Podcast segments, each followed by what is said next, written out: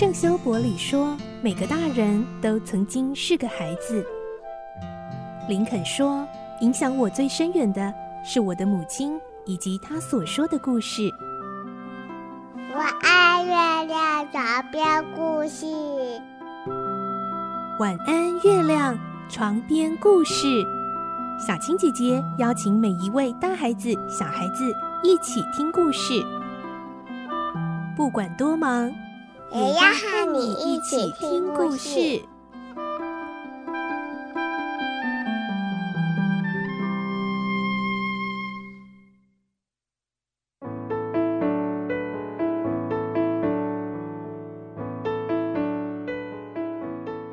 晚安，欢迎你和我们一起听故事。我是小青姐姐。今天我们要来听一个有关台湾的传说——姐妹潭的由来。姐妹潭是位于嘉义阿里山上的一个风景名胜，它的名称是来自一个原住民的传说故事哦。来听今天的故事：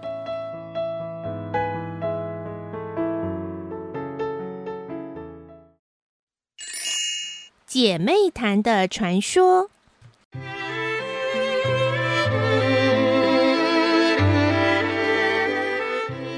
里山上的大森林里住着非常多的原住民，其中有一位酋长，家里有一对姐妹，两个人都长得非常漂亮。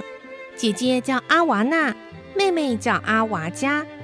姐妹俩长得非常的美丽，当她们唱歌跳舞时，动人的声音、迷人的身影，总是让族里的人如痴如醉。不管是男生还是女生，老人还是小孩。每个族人都非常喜爱他们，而在阿里山上还有另外一位酋长，他有一个儿子，身强体壮，叫做莫古鲁。莫古鲁个性非常粗暴残忍，常常四处欺负别人，而他最大的兴趣就是到山里打猎。如果他在山里遇到不顺眼的人，就会动手动脚痛打对方。严重的时候，甚至会杀了对方。他这种残暴的行为，让大家都不敢接近他，大家都称他是阿里山之熊。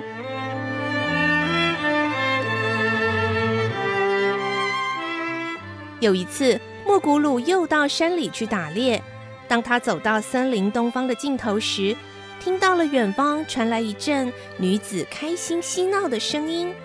莫古鲁循着声音走了过去，看到好几位漂亮的女孩正围着圈圈唱歌，其中有一位特别美丽，正跳着她从来没看过的舞蹈。莫古鲁一时出神，也不管他们认不认识自己，厚着脸皮就凑上前去，还开着一些轻浮的玩笑。等走进他们的圈子，还直接动手去拉这些女孩。女孩们一看状况不对。纷纷逃走，只有勇敢的阿瓦娜和阿娃家姐妹留在原地，大声责骂这个不速之客：“你是哪里来的？怎么可以随便动手动脚的呢？”“对啊，快点走开！”莫古鲁一点都不觉得自己做错了事，反而很自大、骄傲地说：“哼，你们又是哪来的？不知道我是阿里山之熊吗？你们乖乖的陪陪我，让我开心。”否则的话，小心我让你们好看！听莫古鲁话说的这么不客气，阿瓦娜不仅怒火中烧，伸出手就是给他一个大耳光，然后拉着阿娃家就走了。第一次被女孩赏耳光的莫古鲁呆住了。等到两姐妹都走远了，他才恨恨地说：“等着瞧好了，我一定会让你们知道我的厉害！”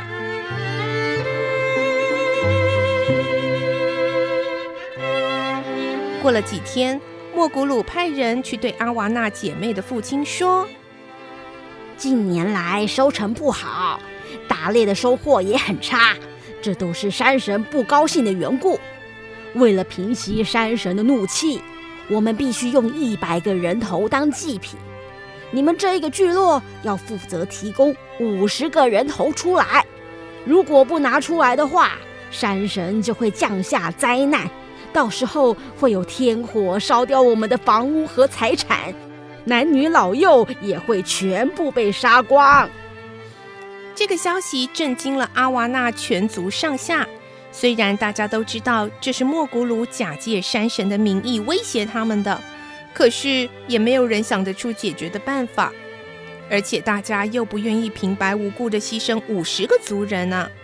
酋长只好把所有的青壮男子都集合起来，想要与莫古鲁他们决一死战。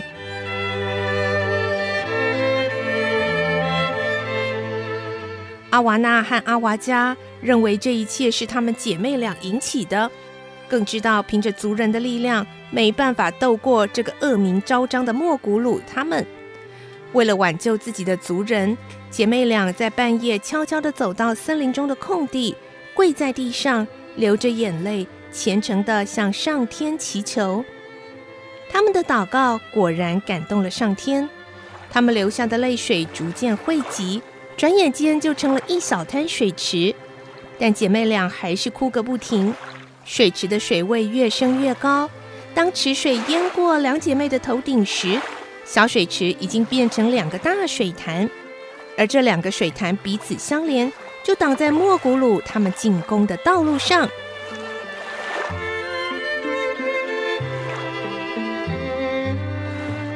当莫古鲁带领着一大群的壮丁，拿着弓箭、猎刀，杀气腾腾的进入森林时，发现原本畅通的道路变成了两个巨大水潭，都觉得非常惊讶。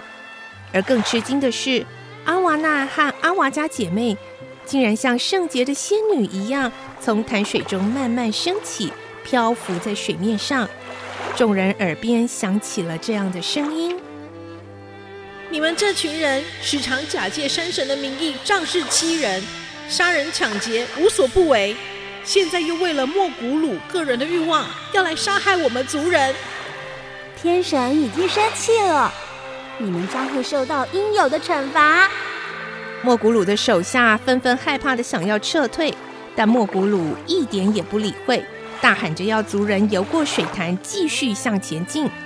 当他们游到水潭的中央，晴朗的天空忽然暗了下来，震耳欲聋的雷声紧跟着不断响起，狂风更是一阵一阵的刮来。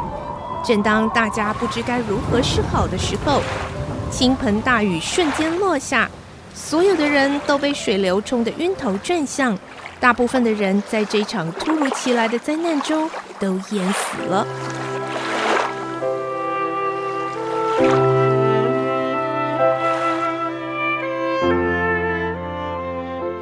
阿里山上的人们都非常感谢牺牲了自己而保全族人的阿瓦纳与阿瓦加姐妹。为了纪念他们，人们就把这两座水潭称为姐妹潭。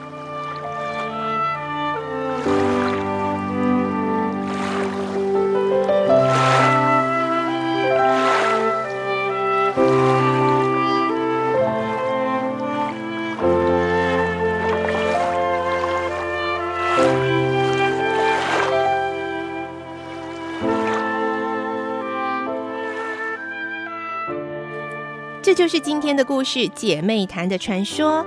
阿瓦娜和阿瓦加这对姐妹真的好伟大哦！大家如果有机会到嘉义的阿里山看到姐妹潭，你可以跟爸爸妈妈说这个故事哦。